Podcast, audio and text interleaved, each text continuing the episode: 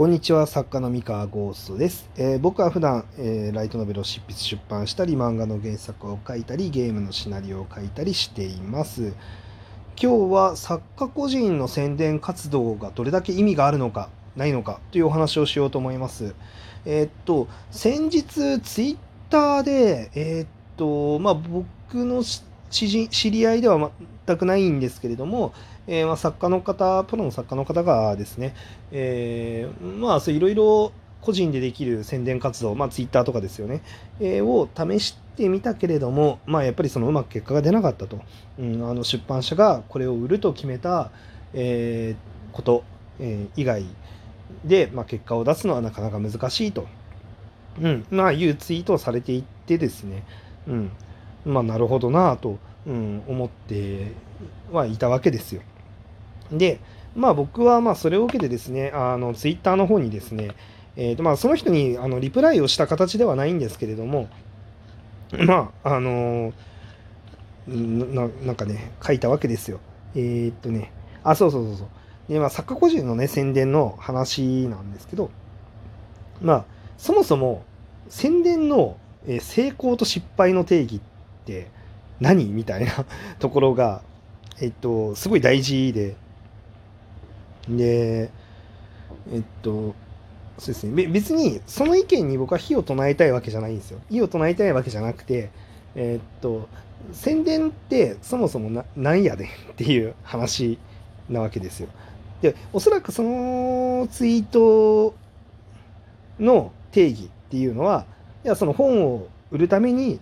もうその宣伝活動っていうのを頑張ってたくさんやったと。で、本が出ました。で、その本の売り上げが、まあ、その振るわなかった。っていうところで、あの、成功失敗っていうのをおそらく、あの、設定をしたんだと思います。わかんない。本人じゃないんで、本当にそうかわからないんですけれども、おそらくそうであろうと、まあ、僕は見ましたと。で、えー、っと、なんだけれども、えー、っと、じゃあ、その一冊の本を、まあ、売るために、まあ、ツイッターで、その個人でできることっていうのは、まあ、確かにね、あの、限界はあるかもしれないです。限界はあるかもしれない。で、ただ、えー、っと、それはもう、そりゃそうやろうなっていう、うん、感じでですね、えー、っと、うん、まあ、どんな宣伝活動も、まあ、限界があるわけですよ。で、えー、っと、出版社、で、出版社が、えー、なんだろうな、えー、押すと決めた時の宣伝活動が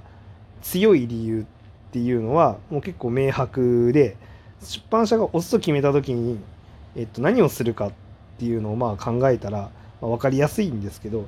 まあ、実際にそのね、宣伝を打つ場所っていうのが、まあ、書店とかになるわけじゃないですか。その買う場所ですよね。買う場所にあの広告を打つとか、まあ、その買う場所の近くのま看板だったりとかね。例えばそのま、よくあるのが、まあ、その秋葉原とかって行くと、えー、なんだっけ電光掲示板っていうんですか？なんかあの改札のところの柱のところのやつとか、まあ、あそことかってよく広告ライトノベルの広告とか貼ってあるじゃないですか。あの貼ってあるっていうかあの映るじゃないですか。でああいう場所ってやっぱり効果高いですよね。やっぱり秋葉原に来る人たちってあのやっぱアニメ系のコンテンツねあの買ってくれる人たちっていうのは非常に多いですから、えーと、ゲーマーズだったりとかトラナナだったりとかメロンブックスアニメイトさんねいろんな専門店ありますしあのやっぱり効果高いと思うんですよ。ああいうところにあの貼ってあるとね。でまああのまあ、そういうのもそういう広告ってどうしてもやっぱりお金がかかるのでその個人の、えー、予算規模ではなかなかできない、ね、それはやっぱりその出版社さんの主導の、えー、ものでしか、まあ、なかなか、まあ、達成できない、まあ、それはそうなんですよ。でえっとそれってだってそこって効果が高いからお金払わなきゃいけないっていうあの、ね、対価が発生するわけなんであの絶対にそうそうなんですよ。そこもしょうがない。そこは戦っても個人で勝てないのはもうそれはしょうがないかなって僕なんかは思っていてじゃあ逆にその個人でできることの中に例えばその SNS の運用っていうのがあったとしてじゃあ SNS をどう使ってどうなったら成功でどうなったら失敗なのっていうのを、まあ、そこどう線引きするんだろうなっていうのはすごい気になってるわけですよ。で、まあ、例えばなんですけど、えー、っと、僕のね、ツイッターの運用の方針で基本的にはあのあのインプレッションってあるじゃないですか。ああるんですよ実は。そのアナリティクスっていうのを見ることができてですねツイッターっていうのは。あのどれぐらいそのツイートっていうのがそのタイムライン上に、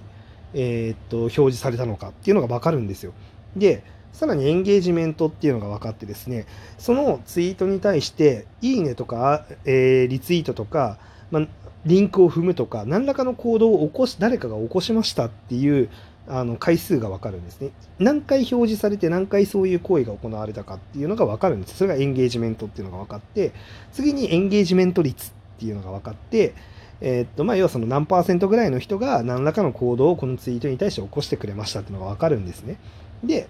えー、っと、であとはですねも、もっと細かくいくと、プロフィールのクリック率とか分かるんですよ。このツイートから何人が自分のプロフィールに飛んでくれたのかとかね、あの全部データで分かるんですよね、この辺のことっていうのが。で、えー、っと、じゃあ僕がどういうふうにそのツイッターを運用してるかっていうと、基本的には皆さんが、えー、っと楽しめるツイートっていうんですかね、あこの人のツイッター面白いなと。あの読んで、あのなる読読みたいな、追いかけたいなって思ってもらえるあのタイムラインをその自分のツイッター上では作ろうと思っていて、えー、っと、まあ、もちろん宣伝活動の一環ではあるんですよ。あのここういうねラジオでのあのコンテンツもあ僕のことみんなあの認知してね覚えてね っていう、うんまあ、そういう活動の一個ではあるんですけれどもでもそれも、まあ、ただただなんだろうな、えー、難しいのがその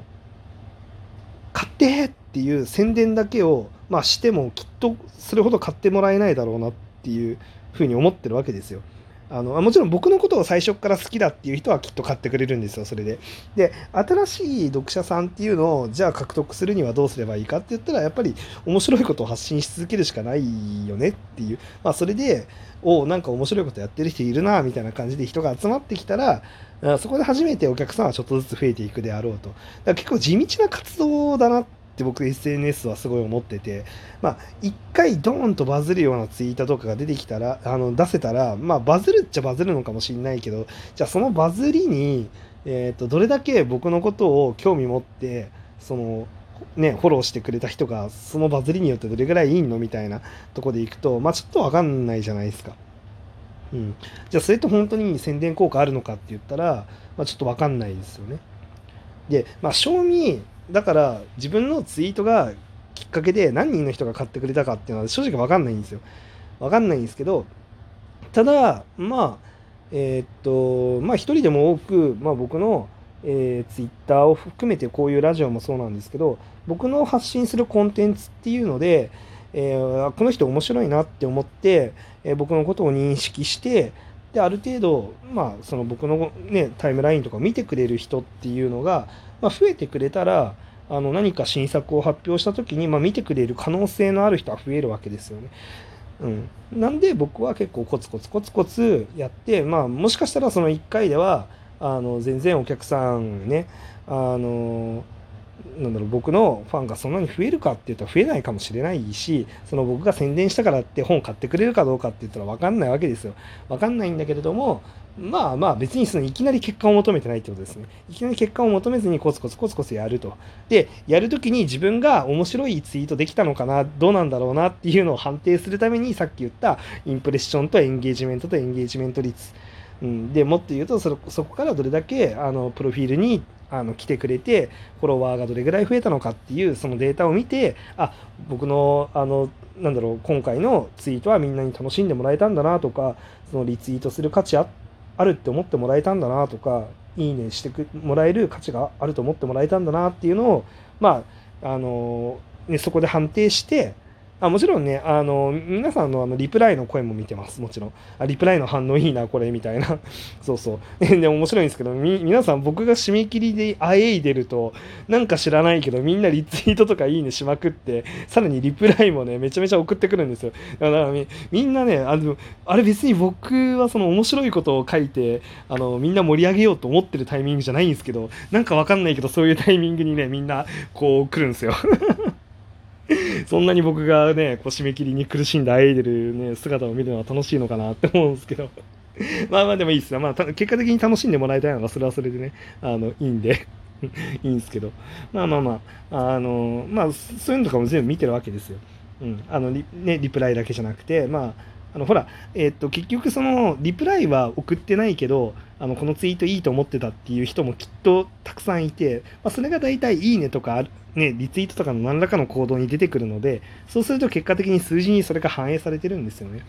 なのでそこを見ながら、まあ、あの自分のタイムラインっていうのをなんか一冊の雑誌みたいな感覚であのコンテンツを充実させて面白くしていこうと思ってるんですよね。でそれを積み上げていったらで、まあ、僕の本命は自分の小説とか作ったゲームだったりとか漫画だったりとか、まあ、もしかしたら今後映画だったりとかそのアニメだったりとかもしかしたら作っていくかもしれないですけどあの、まあ、作ったものっていうのをあの見てくれる人っていうのが一人でも増えるといいなって思ってるんですけど